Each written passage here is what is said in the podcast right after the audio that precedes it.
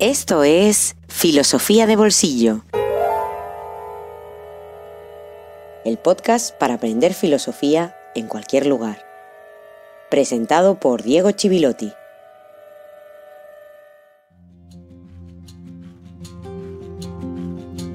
Buenas tardes y feliz jueves filosófico número 67. Último, además de esta segunda temporada, hemos llegado vivos al final. Una temporada que ha contado con 40 episodios. Un episodio, en este caso, dedicado a nuestra mecenas Lina. Tienes este honor, Lina, de cerrar la temporada con un directo muy especial, con algo diferente, ahora lo veréis. Muchas gracias también a los que os habéis ido enganchando a filosofía de bolsillo en Spotify, en Apple Podcasts, iBox, YouTube o en Podtail, por decir una plataforma que ni conocía cuando comencé con esto hace casi dos años. Gracias también a los que os vais conectando en YouTube, Facebook y Twitch. A los futboleros eh, los habremos perdido un poco porque tenemos al mismo tiempo la Eurocopa. Ah, muchas gracias a todos los que nos estáis escuchando y a los que lo habéis hecho desde abril y habéis descubierto también filosofía de bolsillo en los directos. Em, bien, a este micrófono que ahora no se ve, le he explicado muchas cosas sobre Hume, Maquiavelo, Hobbes, Locke, Rousseau, eh, como antes hice con Platón, Aristóteles, Descartes. Hemos escuchado voces muy interesantes desde abril.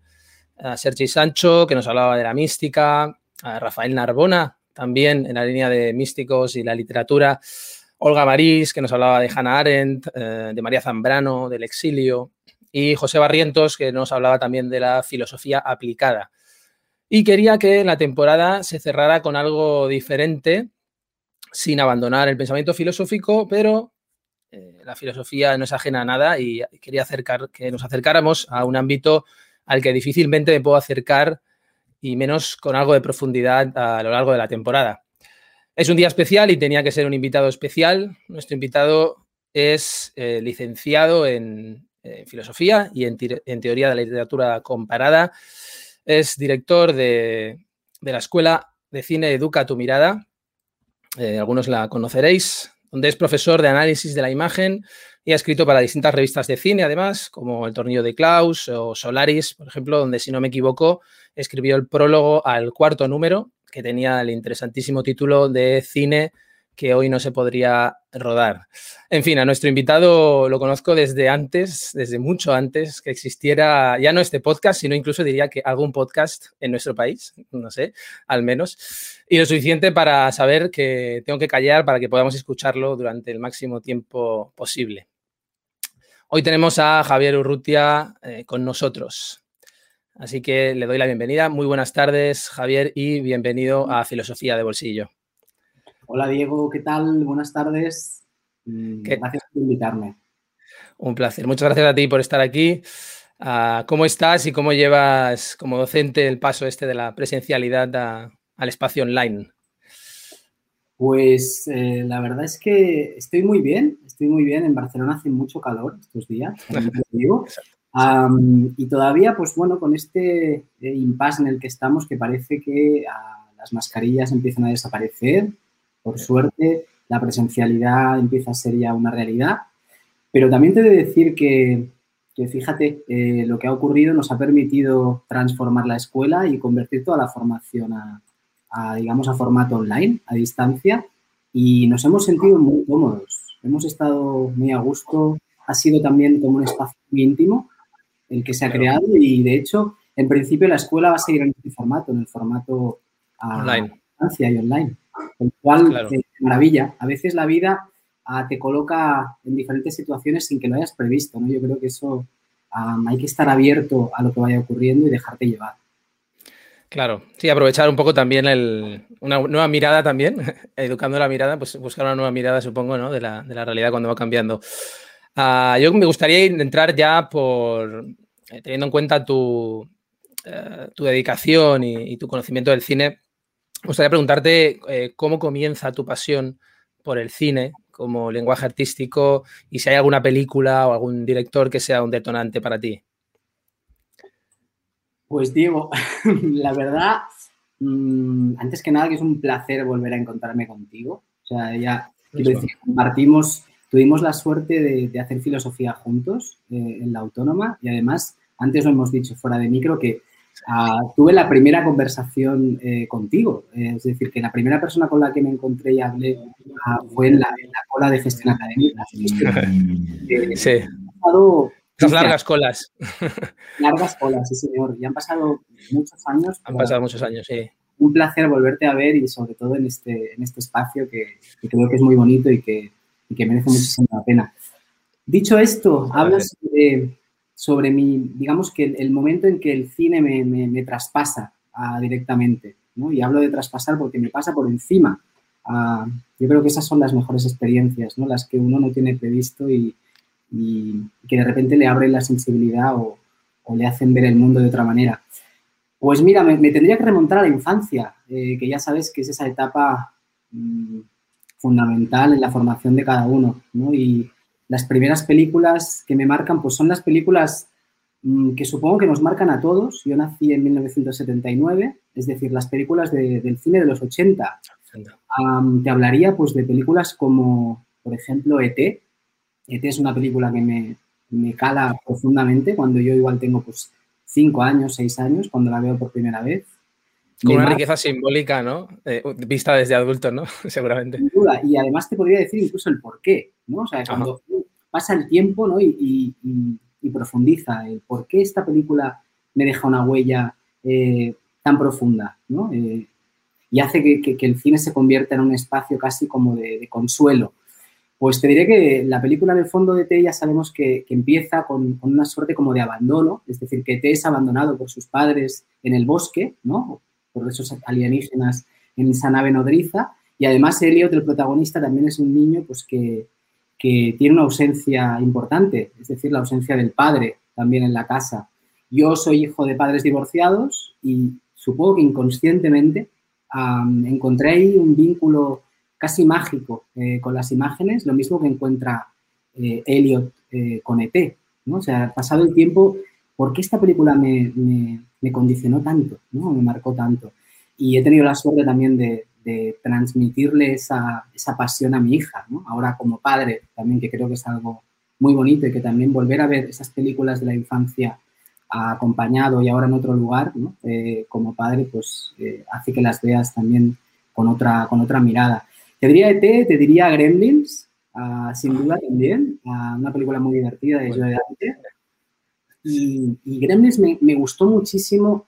Ah, yo también tenía pues igual 7, 8 años cuando la vi y recuerdo que me gustó o me fascinó esa dualidad de, de, de Gizmo, ¿no? O sea, esa, esa especie como de ser que se convierte también en una especie como de sombra siniestra, si me permites, ¿no? O sea, tenemos como eh, por un lado, Gizmo encantador, bondadoso, ah, y por otro lado, esa criatura mm, como traviesa y, maléfica. Y, que las dos conviven en el mismo ser. Y eso, mm, de alguna forma, mm, me cautivó también. Ah, luego te diría ah, también como, como tercera película, una película que ya me supuso como una experiencia iniciática de primer nivel, que es Demons una película de terror de Lamberto Bava del año 1985. O sea, yo tenía seis años y la vi por casualidad. O sea, no, no, no, era, no estaba previsto. Yo recuerdo que mm, mi madre, ah, iba con mi madre paseando por Paseo de Gracia en Barcelona y de repente entramos en un cine, iba también con mi hermana y mi madre se puso a hablar con el, con el hombre que vendía palomitas en la entrada. Mi madre hablaba mucho, muchísimo. Y mientras mi madre estaba hablando, mi hermana y yo fuimos, digamos que accedimos a, la propia película. O sea, sin, que, sin haber pagado la entrada, pues yo tenía seis añitos, me acerqué a, la propia sala y estuve mirando la película, pues casi apartando la cortina, literalmente. O sea, casi como un, como un acto que estaba prohibido, estaba accediendo a un espacio. es una película desvelando, ¿no? Algo. Terrorífica más no poder y, es una película de zombies. O sea, que tuve casi una experiencia como, como con la muerte. Eh, directamente. ¿no? Y además, la trama sucede en una sala de cine. Con lo cual, yo casi como que rompí la cuarta pared. ¿sabes? Es decir, aquella película me traspasó y yo me pensaba que los demonios iban conmigo. Yo estuve muchos días sin dormir ah, y, mi, digamos que mi, mi vínculo con el cine viene de ahí, de algo, ah, de, una suerte como de arrebato muy fuerte y, algo irrefrenable, ¿no? Y luego ya es verdad que en la adolescencia, pues cuando uno ya ah, busca otro tipo de, estímulos, pues sí que hay un antes y un después en Muerte en Venecia, de mm. Conti, sin duda. Conti, maravillosa. De repente me doy cuenta que el cine también puede recrear como un espacio casi literario. Claro. Y una, una contemplación, ¿no? Veo una lentitud, un cuidado por la descripción, casi como una recreación psicológica a través de esa especie de persecución de Ashen Bacataccio por las calles uh, lúgubres de, Venecia, ¿no? además asolada por la peste. Y recuerdo que tuve también ahí como un... Uh, algo una epifanía. Una epifanía, casi un síndrome de Stendhal. Eh, aunque suene un poco eh, snob, pero es tal cual te lo explico. Y seguramente Persona, Persona de Berman. también esas dos películas en la adolescencia me, me, quiebran por completo y, entran, entran dentro de mí y en mi mirada, ¿no? Y a partir de ahí como que empiezan a, indagar, a investigar en el cine. Tal vez son esas películas que te, he mencionado. Es muy bonito que, los explicas una relación eh, íntima ¿no? con, la, con el lenguaje, incluso con la propia primera experiencia de, ver y, también con algo que te golpea, ¿no? que te hiere. Eh, parece como que necesitemos primero que algo nos duela y nos hiera y después llega el momento de la reflexión, ¿no? Y por eso también, que también es muy bonito que, y, volviendo a lo que explicabas al principio, porque eh, recuerdo también cuando yo te conocí, eh, me, empezaste a, recomendar películas, me empezaste a abrir un poco la, mirada también al, cine. Yo te quería preguntar por, después de esta, de esta pasión por el cine, llega el momento en el que algo te impulsa, que siempre me preguntamos, pero ¿por qué? Te impulsa a estudiar filosofía, ¿no? Que es una de las cosas más arriesgadas que se pueden hacer en este mundo, seguramente. Y, también tienes una formación en teoría de la literatura. Entonces, me gustaría saber qué es lo que crees que te impulsó. Quizá esa necesidad de reflexionar sobre todas esas experiencias o algo pues te diría, te diría a Diego que me impulsa a estudiar filosofía mm, primero como un acto de rebeldía. O sea, lo, encontré en su momento como, como un espacio de, que la realidad no me acababa de, colmar, ¿no? Y es verdad que tal vez el ámbito teórico y filosófico pues te da como una suerte como de amparo y te da unas respuestas más allá de que, por supuesto, estas respuestas están muy bien que luego también te las acabes cuestionando. Pero en aquel momento yo buscaba, buscaba un sentido, buscaba una dirección. Y, la filosofía pues me da, me da, eh, me da esa, ese acompañamiento a través de, concepciones filosóficas eh, muy abstractas, pero que de alguna manera me hacen como valorar mucho la abstracción, la argumentación, la lógica, mm, que creo que, es, algo fundamental y que eh, nuestro tiempo, lamentablemente, no sé si está cayendo en desuso, ¿no? Eh, creo que es importante recuperar y sobre todo en el ámbito de las humanidades es eh, imprescindible. Y es verdad que a la vez yo siempre he tenido como una, he sido muy autodidacta. Mm, mm. Yo ya leía mucho, me gustaba mucho leer, y, casi como que pensé, yo pensé ah, ingenuamente que estudiando teoría de la literatura comparada, como que iba a aprender a escribir, ¿no? Como que yo quería escribir. O sea, ese era el primer, claro. el primer impulso por, estudiar de la literatura comparada era ese, era como Bien. de escritor y a ver qué tal, a ver qué me enseñan. Y luego me di cuenta que, no tiene nada que ver, es, eh, mm, no se hace nada práctico, sino que todo es teoría. Es como una aplicación filosófica al mundo. una prolongación de la filosofía fue entonces. Completamente, pero en el ámbito de la literatura. Entonces es verdad que son complementarias y de hecho ya lo sabes, que filosofía y literatura pues eh, van de la mano y a mí tampoco me gusta en exceso como dividir el pensamiento, el conocimiento en, Estamos de acuerdo. En esos campos, ¿no? Sino todo lo contrario, relacionarlos y, ver en qué se parecen y en qué se diferencian, ¿no? Y, y por supuesto que hay grandes filósofos que escriben de maravilla hmm.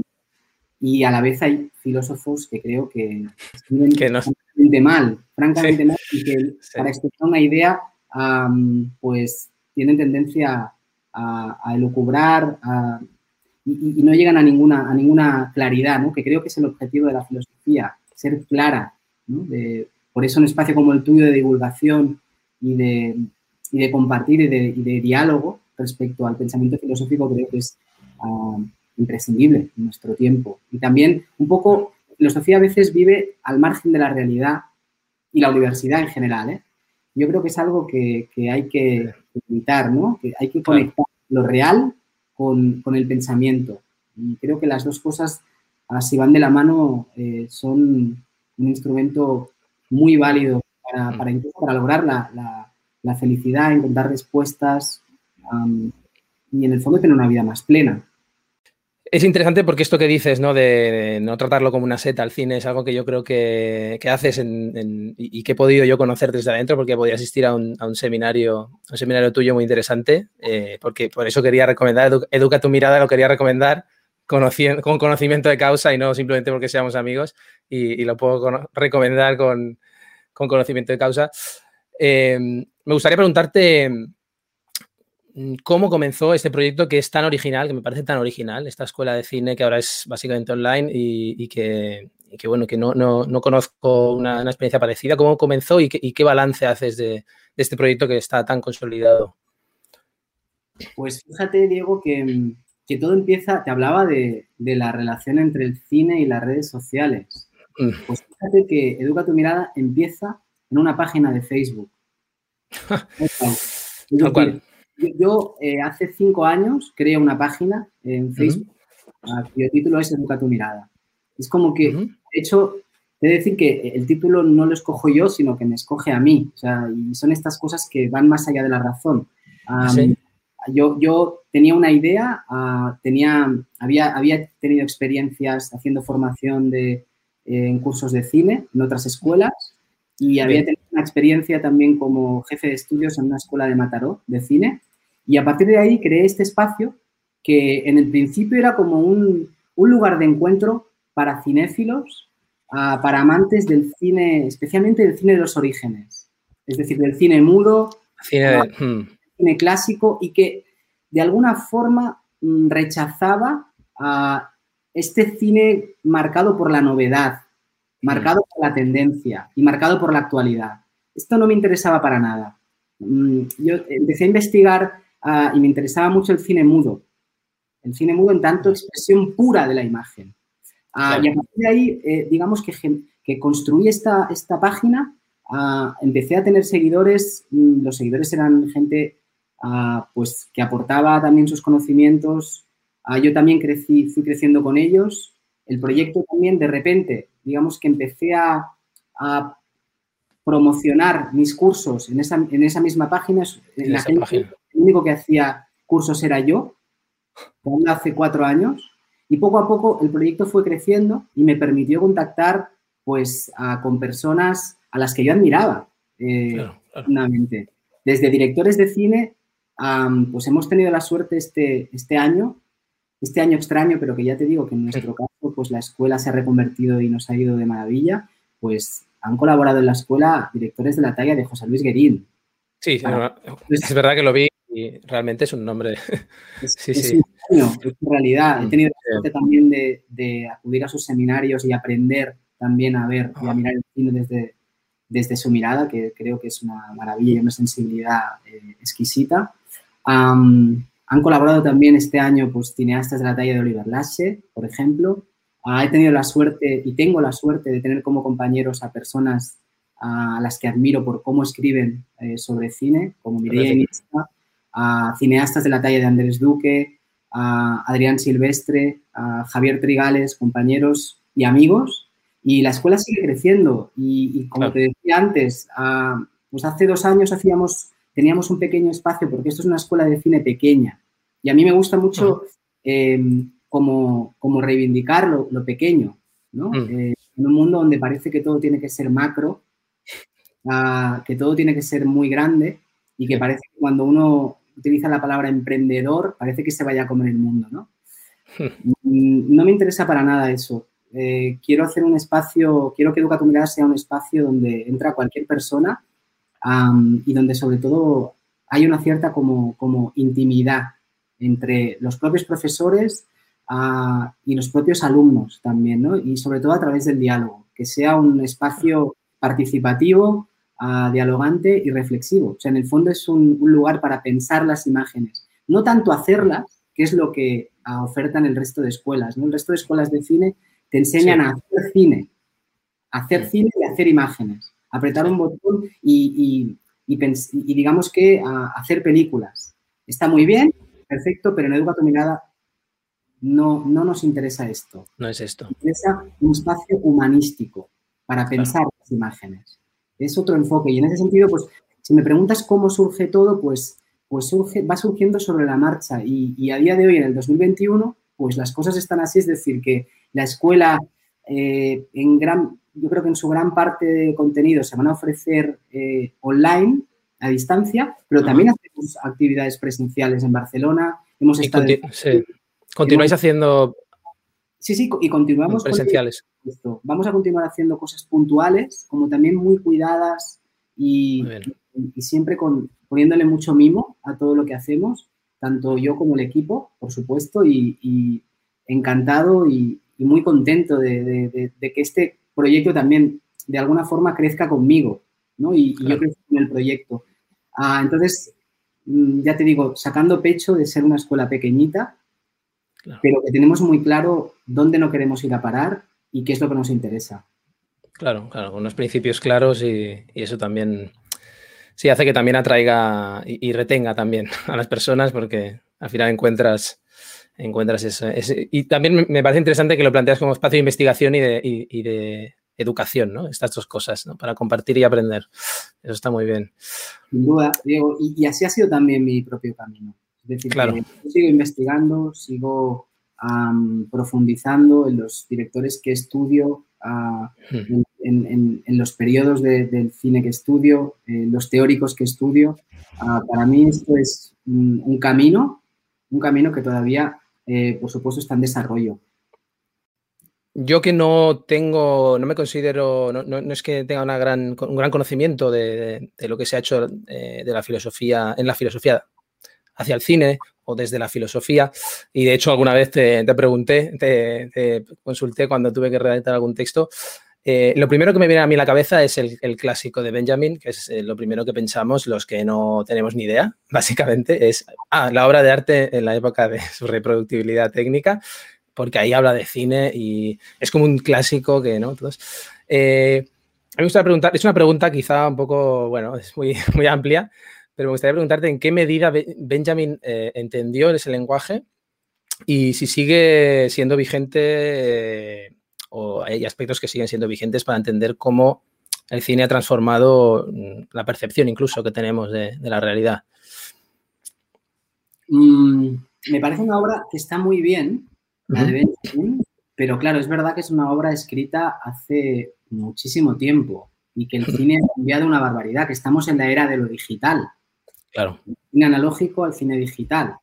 Pero dicho esto, en cuanto a las ideas de Benjamin, pues sobre todo Benjamin destaca el cambio de paradigma que supone pasar, digamos, de la mano, lo que antes comentábamos, ¿no? Es decir, por ejemplo, en la pintura, donde mm. es evidente pues, que el pintor tiene una técnica y un trazo a la hora de, plasmar un dibujo, el paso de la mano al ojo de la cámara, es decir, al objetivo de la cámara. Eso, eso es, una, una, barbaridad. Y esto ya antes del cine, digamos que lo provoca a la fotografía.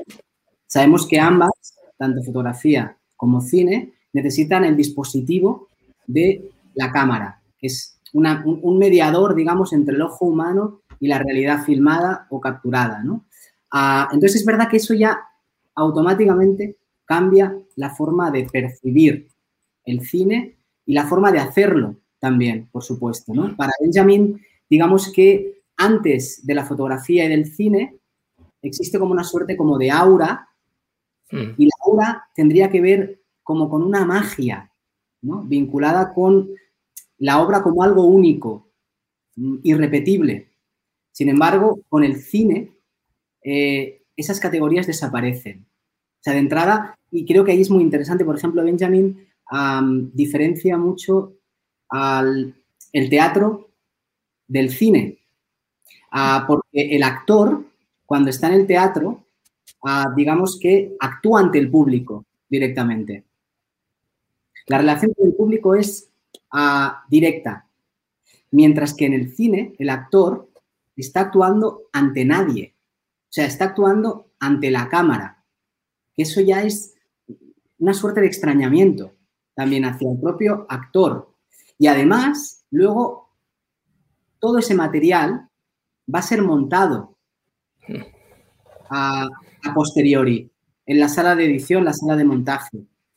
Entonces, todavía hay como una segunda ilusión. Es decir, que hay una primera ilusión en el momento en que el actor está representando ante la cámara y una segunda ilusión que el director y el editor realizan en la sala de edición.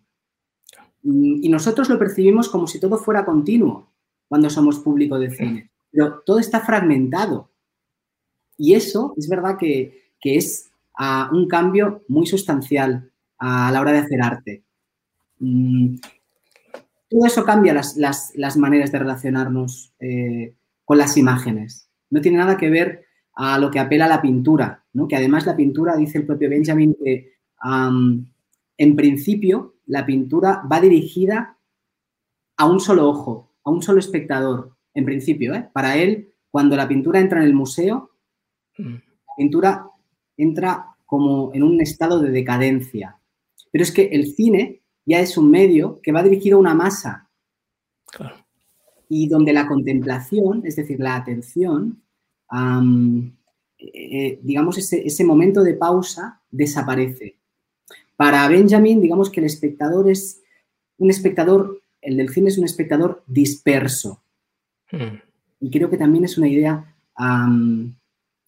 que va mucho eh, en nuestro tiempo, incluso para entender eh, la época de los más media, a nivel cultural, que ha supuesto a la irrupción del televisor eh, en el ámbito del hogar, pues una suerte de esquizofrenia también y un control desde el mando a distancia de todas las imágenes que vemos en, la pantalla. Eh, y especulando más, pues al principio el cine tenía la, digamos que tenía el privilegio de ser el único eh, medio que tenía pantalla, mientras que en el tiempo actual, en el año 2021, pues podemos llevar a una pantalla en nuestro bolsillo.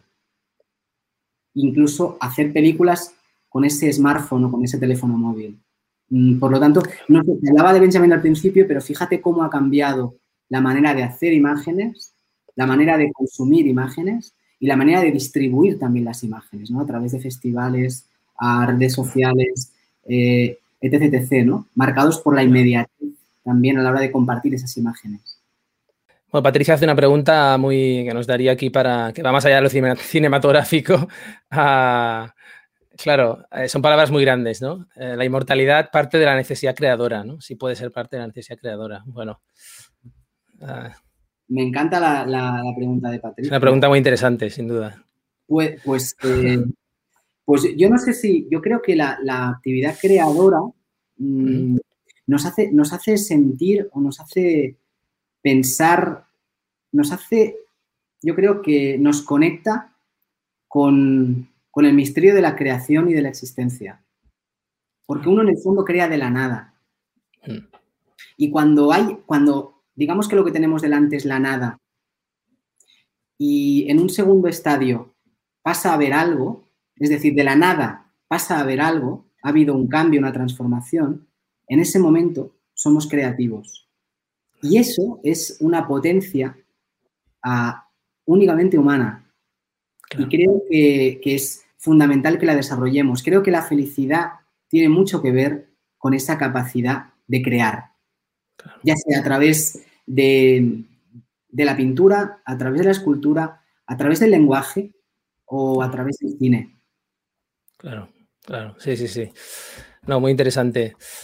Em, no quiero abusar mucho de, tu tiempo, voy a ir eh, avanzando con algunas preguntas que, alguna pregunta que te quería hacer más concreta ya de, aprovechando tu, el conocimiento que sé que tienes de, directores y de, películas.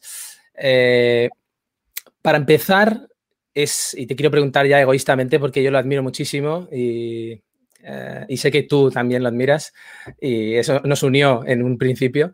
¿Por qué Charles Chaplin es tan decisivo en, la historia del cine? ¿Por qué crees que, lo es?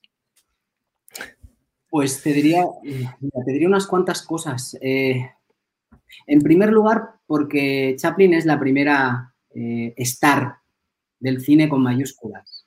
O sea, la primera gran estrella a nivel universal y global del cine.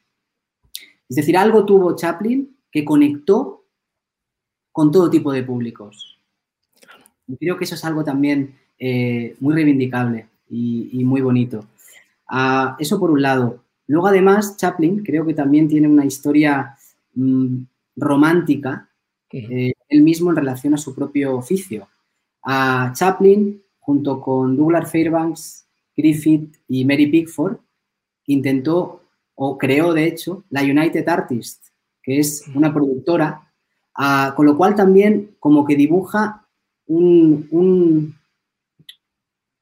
figura de creador que intenta independizarse del poder de Hollywood, creando su propia productora.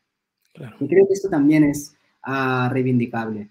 Y, luego ya sabemos pues, que, con el tiempo cuántos y cuántos eh, grandes directores de cine y directoras de cine han intentado emanciparse del poder eh, totalizador de Hollywood, ¿no? Porque ya sabemos que da mucho eh, el poder creativo de los cineastas. Entonces, Chaplin en ese sentido creo que es como, como que marca también a una senda. Luego, por otro lugar, eh, es como, una, como un, hombre orquesta.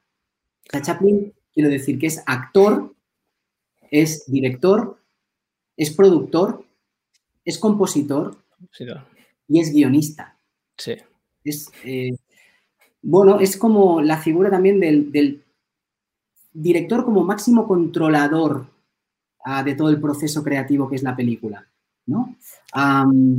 y luego yo creo que es, por otro lado, creo que es como el, el, director de cine o el, o el actor que reivindica sobre todo algo que creo que está en desuso también en nuestro tiempo, que es el poder del gesto, el poder de la mímica.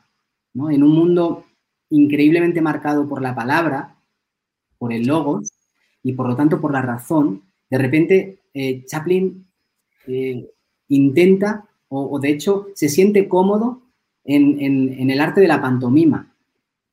Y además no solo en el arte de, digamos, de suscitar la comicidad, es que a través de sus números cómicos mm, es capaz de, construir una poética propia. Y cuando digo lo poética lo digo en todo el sentido del término. Es decir, que resignifica la realidad a través de, sus números. Y, si te parece, yo, yo, hay un número de Chaplin que, también me, cautivó ¿no? en la película La Primera del Oro. El momento en que a Charlotte se ha enamorado de una chica está dentro de una cabaña y ha quedado con ella para cenar. Entonces esa chica ah, no acude a la cena, de hecho se está riendo de él y él está esperando en casa que venga la chica. La chica no aparece y Charlotte de repente intenta, ah, crea como una ensoñación, ¿no? Empieza como a imaginar que viene la chica con todas sus amigas y él de repente coge unos panes, ¿no? Con dos tenedores y empieza a crear un baile mm. eh, simplemente con sus dedos. Bueno, pues eh, la capacidad que tiene de resignificar, y digo resignificar, es decir, volver a darle sentido a los signos. Esos son panes y tenedores, y él los convierte en pies de bailarines. Eso es poesía pura. Y esto es algo que trasciende cualquier época. Eh, es algo arquetípico. Eh, atemporal y universal. Y creo que su, gran legado es la apuesta por el gesto y por la mímica, ¿no? dejando de lado eh, la palabra, ¿no? que ya sabemos que cuando el cine se torna sonoro, pues, pues eh, digamos que pierde gran parte de su fuerza, que es lo visual, ¿no? porque hay una, hay una tensión entre la palabra y, la imagen. solo los grandes cineastas, que los hay, por supuesto, ¿eh? los hay, son capaces de equilibrar, eh, digamos, los dos lenguajes o los dos signos. Pero también hay, hay, momentos en que abusamos en exceso de la palabra. En el cine, cuando tendría que ser un arte, eh, es el arte de lo visual. Hay, una, hay unas definiciones interesantes en, tu seminario Cine de lo Invisible, me parecieron muy interesantes, eh, donde hablas de presencia, ausencia y aparición. ¿no? Eh, me gustaría que, dijeras que si, pudiera ser, sé que no, que no es eh, mucho tiempo, pero ¿en qué consiste esa relación entre esos tres conceptos y, lo invisible, que también creo ¿no? que tiene re, relación a esto que explicas, a lo que se refiere el título de, del seminario? Pues de entrada, Diego, es verdad que si hablamos de cine, hemos de referirnos sin duda que es el arte por excelencia a de la mirada. Mm. Pero es verdad que cuando hablamos de cine, le damos mucha importancia a lo que muestra la pantalla. Y creo que los grandes cineastas um, colocan en el mismo nivel lo que no se muestra, claro. es decir, lo que no se ve en pantalla. Esto por un lado, pero es que además, fíjate que el cine de por sí ya es uh, un medio artístico que está directamente relacionado con lo invisible. ¿Por qué? Porque de entrada el cine esconde siempre, siempre a los espectadores. Claro. El cine esconde también los propios mecanismos ficcionales que permiten la filmación. De entrada, es verdad que pueden haber películas, y hay muchas, ¿eh? la Nouvelle Vague experimenta mm. mucho con esto, que, que, ponen en primera línea pues un rodaje, pero en principio la, la cámara es invisible también para el espectador cuando está viendo una película. ¿no?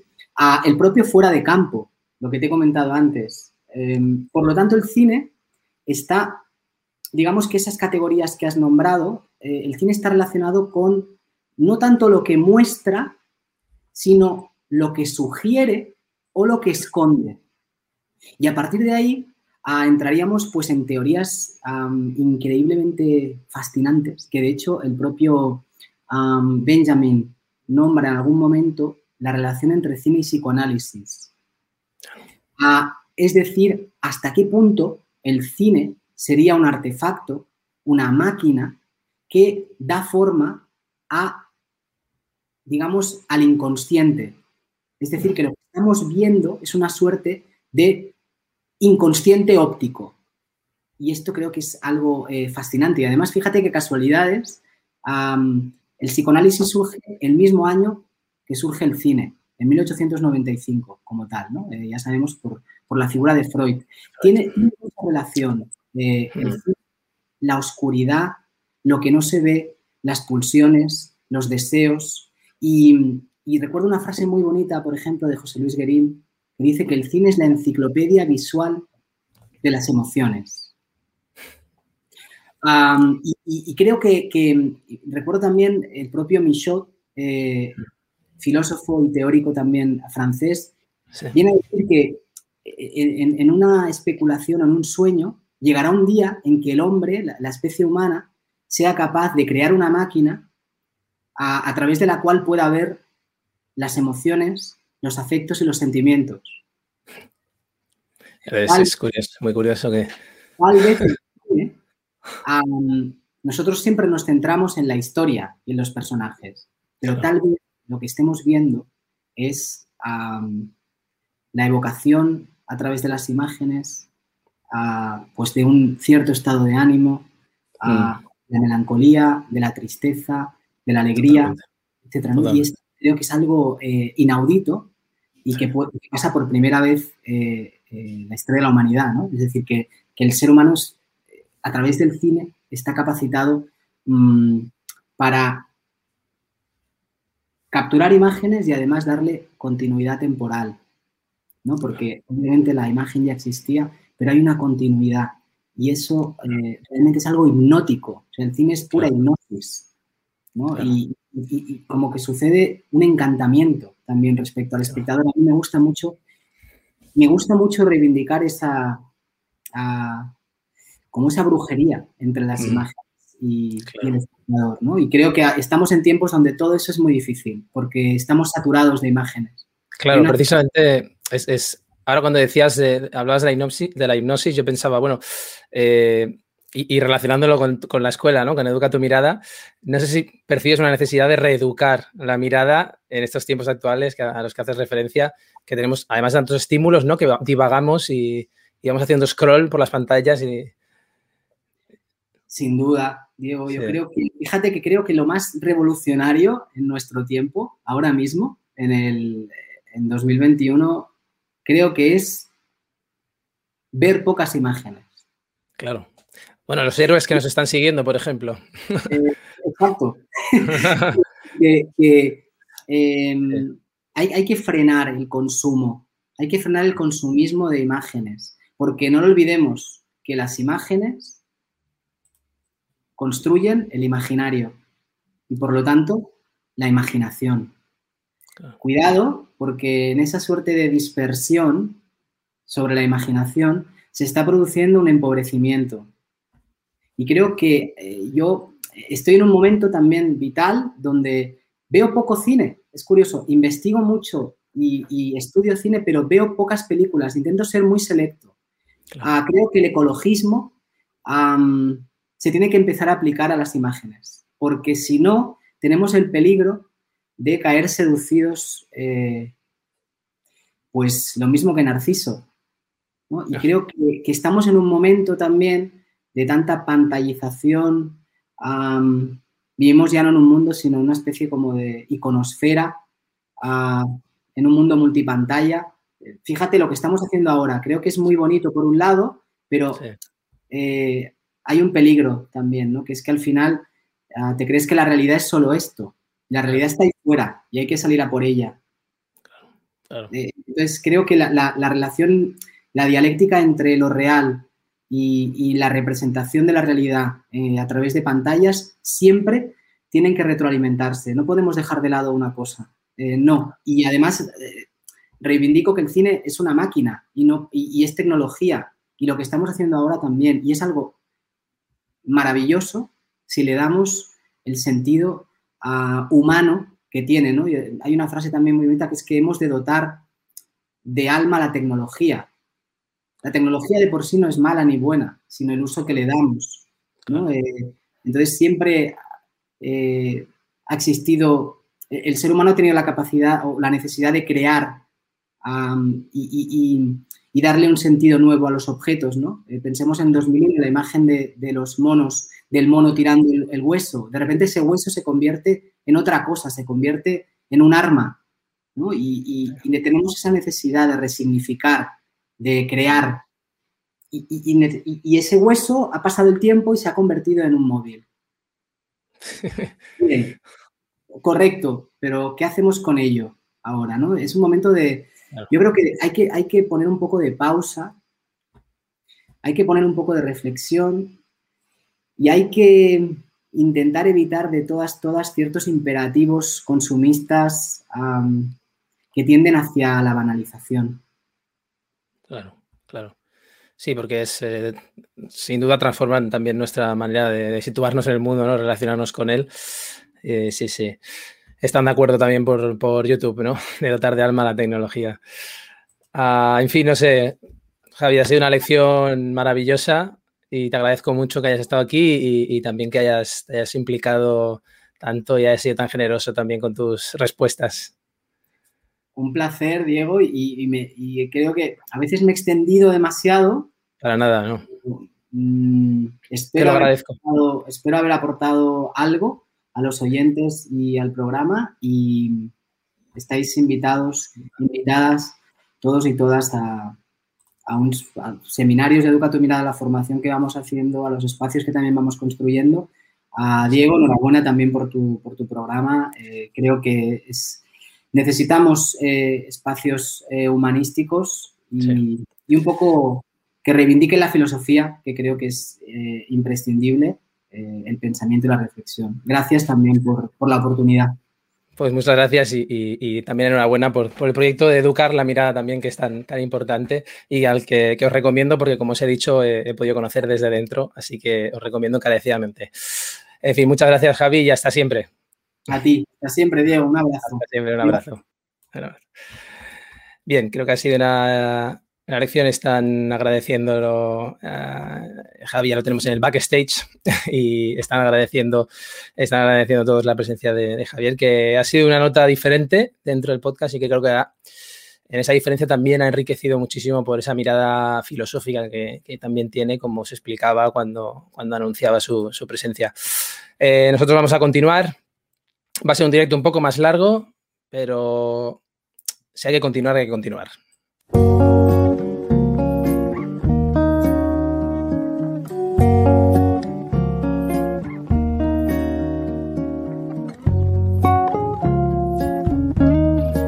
Libro en el bolsillo.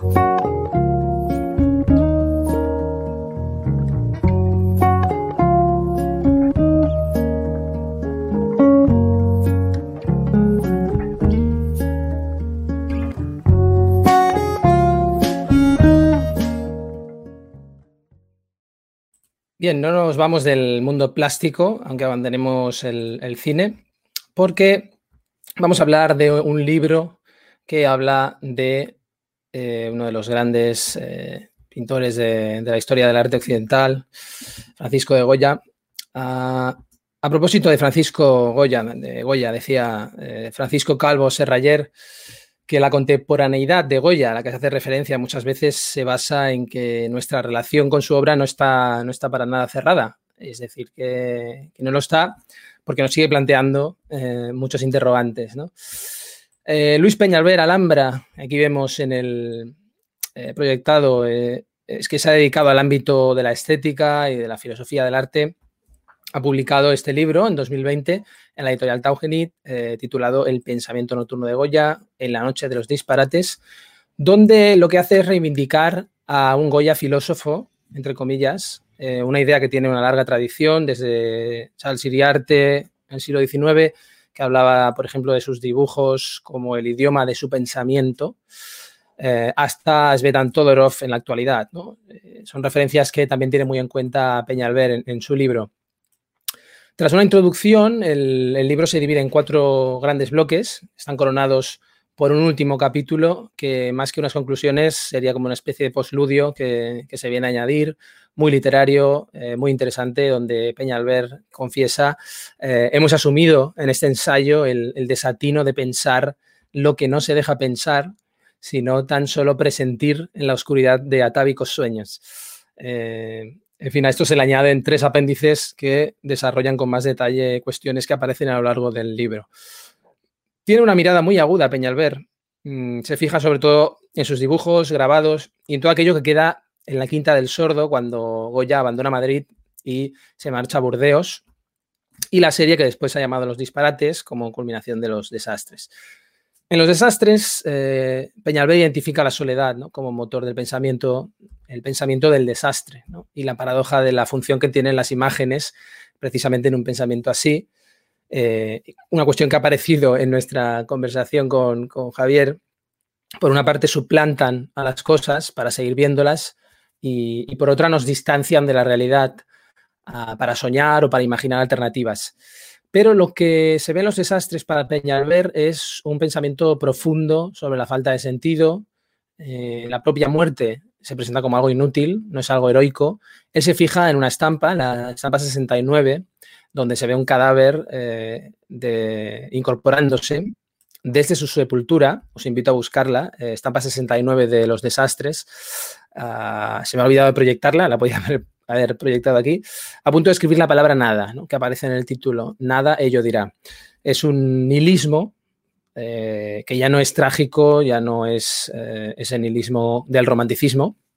Peñalver dice que en el silencio que, al que nos arroja las imágenes de Goya ya se ha desmoronado el sentido eh, antes que, Nietzsche lo certifique ¿no? en, esa, en, famoso, en ese famoso anuncio, no solo de Dios, sino también el yo, el propio yo. Por eso en el último capítulo Peñalver argumenta que en Goya hay una liquidación del propio sujeto moderno fijaros la, dimensión filosófica de esto, situado frente a un mundo que representa y domina. Ah, es que ya no lo puede ni soñar, nos dice Peñalver, ¿no?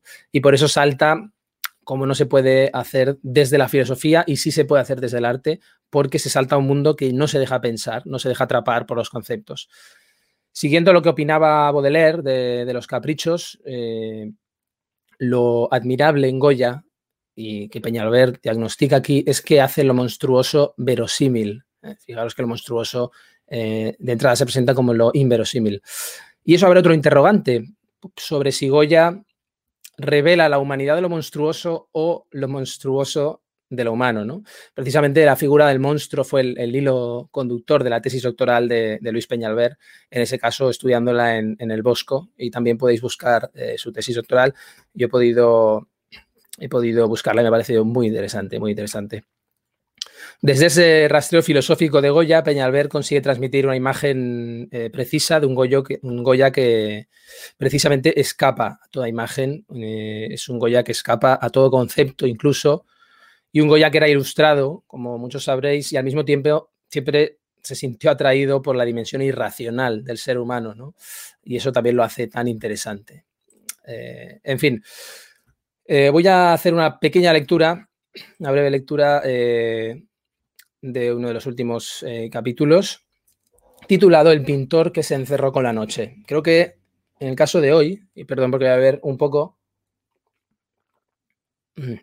porque hoy no estoy con la voz muy clara, eh, en el caso de este libro eh, es interesante tener una lectura del libro, no solo para hacerse una idea del contenido, sino también para escuchar un poco el estilo literario de, este autor. El pintor que se encerró con la noche. El pintor que ha asistido a tantos naufragios políticos y personales ha sido testigo en sus últimos grabados de la desaparición del mundo o del mundo como desaparición. El sordo aragonés ha sentido el temblor de la tierra acurrucada en la noche y su agudo olfato ha percibido el aire impregnado de ausencia. Pero no se puede llamar nada a esta radiante vacuidad, recurso demasiado fácil que hace de la nada una fútil vaciedad, pues no es esta la nada que surge cuando se retira el ser. La enfermedad fue la que lo distanció del mundo para ver el mundo. Ella fue la que lo obligó a dar el salto, la que hizo caer al pintor en la dirección del afuera, de ese afuera que según lo que designa esta palabra en Blanchot, es lo otro del mundo que esconde la verdad del mundo.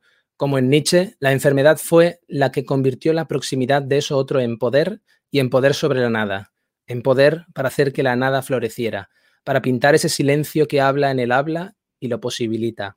Este exterior del mundo que es la verdad del mundo y que también queda en el margen del ser y de la nada. Los grabados de Goya apuntan a ese margen de oscuridad en el que existimos y en el que hemos existido siempre incluso antes de nacer. No estamos al otro lado, pero tampoco a este. No estamos más allá ni más acá, sino en esa falla o fractura de la realidad en la cual resulta imposible agarrarse a una descripción y aún menos a una explicación, en la que no podemos orientar nuestro pensamiento en ninguna dirección, porque aquí en el camino de la fuera no hay direcciones. El espacio indefinido de las pinturas negras y de, los disparates sugiere este margen. Entramos en esta zona oscura como el perro que pintó en una pared de su casa, no sabemos dónde estamos o dónde flotamos o hacia dónde nos hundimos. Miramos hacia arriba como si buscáramos un amo que nos diera una orden, una dirección. Sabemos que todavía estamos vivos porque nos duele la indiferencia de este espacio. Nada pasa en esta eternidad vacía, pero no estamos muertos porque sentimos la sensación de hastío. Sabemos que no existe solo en el pensamiento porque esta abstracción nos hiere y nos duele. Aunque nos estiramos todo lo que da de sí nuestra existencia, en ella no hacemos pie, y es esta pérdida del suelo lo que produce en nuestro estómago una angustia sensación de vértigo. En fin, eh, veis, es una descripción muy em, intensa, muy ah, rica en imágenes eh, también para, como él mismo confiesa, expresar lo que no se puede expresar eh, con palabras. Y lo que sí que ya por la hora que es, porque quizás estéis escuchando ladridos y voy a cerrarlo aquí. Ah, termina aquí, eh, de una forma poco solemne, esta segunda temporada con este episodio dedicado a Lina. Eh, gracias a ella y a los casi 60 mecenas que, sostienen con sus casi 120 brazos eh, este proyecto. esa es la imagen que me hago yo. Y también gracias a, todos los que habéis seguido este podcast cada jueves, los que estáis aquí, Cristina Ristol, que no la he nombrado, Ana María, muchas gracias por, vuestras palabras. Eh, en fin, gracias Mauricio también, que, al que te he nombrado antes. Cristina, muchas gracias y gracias Enrique también por estar aquí. Ah, gracias José. A José lo conozco un poco más. En fin, gracias a todos los que habéis estado hoy también hasta el último día. Ah, y me voy con la tranquilidad de haber dado el máximo hasta el último día de mis posibilidades y eh, cada jueves, cada semana, pero también haciendo autocrítica, por supuesto, tomando nota de aquellas cosas que se pueden y, se deben mejorar. en el propio camino estoy aprendiendo a, verlas y, agradezco mucho también las, sugerencias que, he ido recibiendo. Eh, cuando se trabaja en un proyecto así, eh, como os podréis imaginar, solo se ve la punta del iceberg. Eh, quizá los, que, los mecenas a los que siempre nombro ven algo más, están más implicados en el, en el proyecto. Gracias, Jorge, que también me escribe. pero, en fin, normalmente se ve solo la punta del iceberg. Además, eso que siempre que se ve, procura que sea, se procura que sea bonito, que brille. Uh, pero hay momentos difíciles, eh, lógicamente, todos los tenemos, oscuros, momentos de dudas. Tampoco hay que, hay que exagerar, hay muchas cosas muy, mucho más difíciles. Uh, muchas gracias, Lola. Muchos más difíciles que, un podcast eh, didáctico de filosofía, pero, pero existe y, y todo ha sido más soportable gracias a los que estáis al otro lado de esta pantalla, eh, sobre todo detrás del auricular también, y, gracias a los que estáis en Patreon, comprometidos con, la actividad filosófica, con, a través de este proyecto, habéis confiado en él y os lo agradezco muchísimo. Y, comprometidos con algo que trabaja para ser riguroso, ah, pero que es también artesanal y modesto y por suerte también absolutamente libre y sin apoyos que determinen o que coaccionen. Al contrario, eh, Filosofía de Bolsillo tiene los apoyos más valiosos, eh, apoyos de personas con nombre y apellidos, como el de Esther, que nos está. Eh, muchas gracias, Esther. Feliz verano también a ti, también, por apoyar, que están apoyando esto. Esos apoyos que son más valiosos porque, porque son los apoyos que valoran este trabajo, sinceramente, eh, y son un tesoro. Para mí no, no puedo dejar de agradecerlos. soy muy pesado, pero es así para que quizá pueda seguir diciendo buenos días, buenas tardes y buenas noches a la tercera temporada, para seguir escuchando a Platón, Locke, Rousseau, eh, Kant, me da igual eh, si suena demagogo, pero, pero es verdad, es la verdad. Eh, muchas gracias, Carlos, también, Eduardo. saludos a México. Ah, en fin, que este parón aprovechemos para, para leer, para para recordar cosas, para prepararnos para la probable eh, tercera temporada, pase, pase lo que pase. Eh, como digo siempre, que pase lo que pase, todo nos sirva para pensar y nada nos exima de hacerlo. Ah, sobre todo el miedo que se ha propagado, que se contagia tan rápido, que no nos exima de pensar, y me lo digo también a mí mismo. Muchas gracias a todos por estar ahí y que sea hasta la próxima.